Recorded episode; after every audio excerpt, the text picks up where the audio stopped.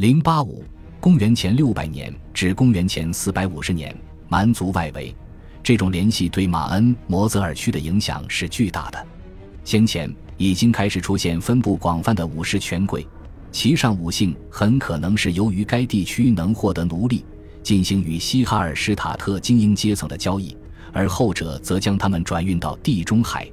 与地中海建立的新联系，凭借伊特鲁里亚网络。首次将名贵商品直接引入该地区，从而使杰出的武士通过操纵奢侈品继而成为精英。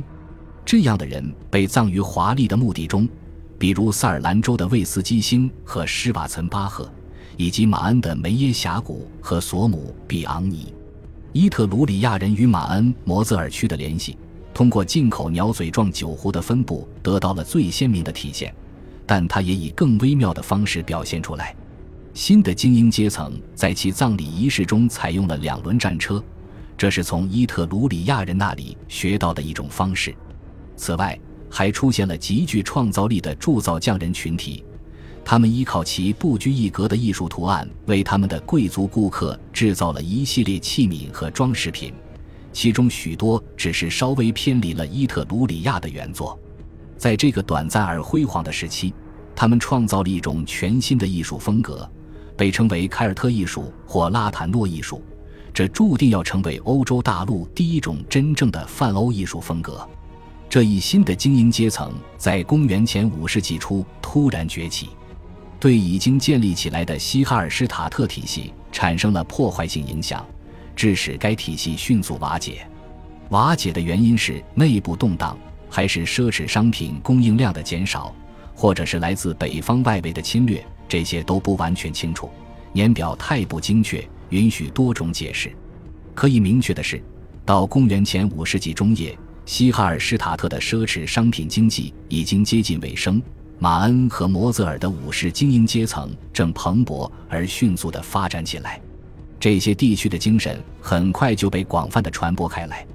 亚德里亚海的海角为地中海地区和欧洲温带地区之间提供了另一个便捷的连接。从威尼斯平原有一条相对容易的路线，可以通过尤利安山到达斯洛文尼亚的丘陵地带，然后向东经过德拉瓦河和萨瓦河，到达多瑙河上游平原，或者向北沿着东阿尔卑斯山脉的边缘，穿过布拉迪斯拉发附近的多瑙河，到达摩拉瓦河流域以及远处的北欧平原。斯洛文尼亚位于阿尔卑斯山脉和巴尔干山脉之间，其中心位置至关重要。从公元前八世纪到公元前五世纪，在这里出现了一个独特的聚落群，其基础是马格达伦斯卡、戈拉、瓦采和斯蒂纳等大型设防聚落，其下面分布着巨大的墓地。这些遗址的考古证据给人留下的首要印象是近四个世纪以来的稳定性和连续性。无法确定是哪些产品进出斯洛文尼亚。但来自波罗的海沿岸的琥珀所占分量可能很大，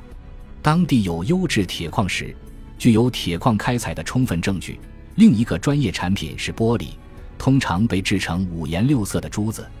鉴于该地区的关键位置和生产力，人们可能曾期望精英阶层的出现能以西哈尔施塔特地区的模式创造对地中海奢侈品的需求，但事实并非如此。有证据表明。贵族的墓葬形式丰富，通常配有轻型青铜盔甲，并附有华丽的瓮，但进口奢侈品较为罕见。西部的财富集中现象在这里找不到。显然，这里的社会制度与西部是完全不同的。最合理的解释是，东地中海商人在西班牙和法国南部展现的企业家精神，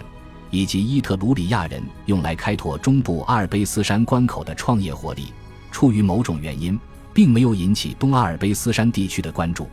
人们关心的是在斯皮纳和阿德里亚的通商口岸开发波河流域以及通往西北部的航线。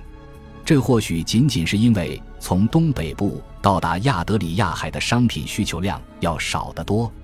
如果是这样的话，他们就会借助植根于社会体系中的传统交易方式穿越斯洛文尼亚，使其在很大程度上。不受地中海贪婪的商业主义的影响。